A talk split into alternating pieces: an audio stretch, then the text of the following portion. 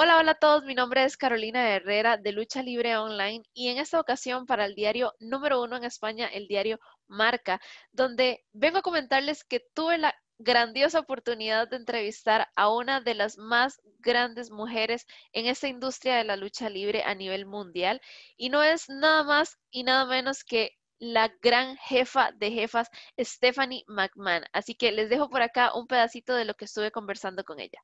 Thank you, Quetzali, and hi, Stephanie. I'm glad to be here and with you and with all of these women uh, around the world.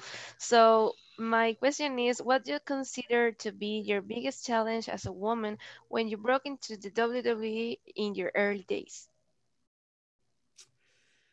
Oh boy, well, I, I grew up in WWE, so it's a little different for me. It's not like I was a, a, talent that you know came in and had to break through and and you know all of that good stuff. So my active is is different. Um, you know, I, I guess what would be one of my um, biggest challenges. I mean, but this is challenging for a different way. It's it's not because of my gender at all, but facing Ronda Rousey uh, at WrestleMania for sure was one of my biggest challenges personally or professionally. Um, and she's amazing, by the way, uh, but so amazing that I had to really train to, you know, get up to even be able to showcase her, right? Because it was Ronda's debut in WWE. So Ronda Rousey is a, a former UFC champion. She was the first women's champion in UFC the first um, female Hall of Famer for UFC. She was the first woman, first American um, period to to medal in the Olympics for for judoka. Um, so just a really an, an incredible person who has such a huge heart and incredible backstory, but she's tough, really tough. And it was her debut in WWE. And so it was up to us. It was actually a tag match. She teamed with Kurt Angle, who's an Olympic gold medalist, against me and my husband, Triple H, who's one of the most iconic stars, right? So let's see, who's the one who doesn't belong in this professional athlete circle? Oh, that's me.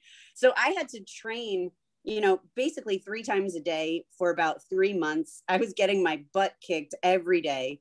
Um, Ronda is so skilled, but even when she's pulling her punches, they still hurt.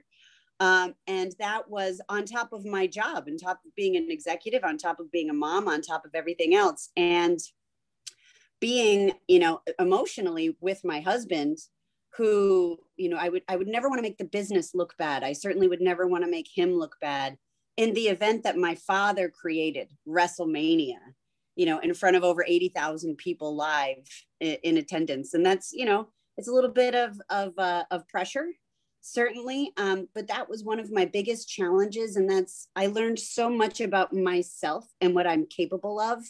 And even though i was scared i was scared that i was going to screw up. I mean i had true fear about it.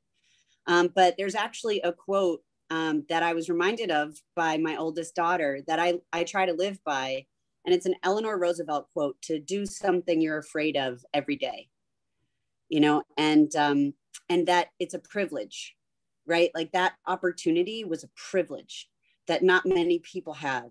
And I had the the choice of whether or not I wanted to do it, and I chose to go for it. Um, so I, that that was one of my biggest challenges for sure. Así como lo pudieron observar anteriormente, Stephanie McMahon nos comentaba que sí fue un poco diferente por el hecho de que ella creció en WWE, pero que para ella nunca ha sido un obstáculo ser mujer y que nunca ha enfrentado un obstáculo como tal simplemente por, por ser mujer o por su género. Y que su mayor reto en realidad ha sido el enfrentar a Ronda Rousey en WrestleMania, porque verdaderamente estaba aterrorizada de enfrentar a una ex campeona mundial de UFC que por supuesto era increíblemente poderosa y también al frente de ese montón de gente eh, como lo fue en, el, en, en ese WrestleMania.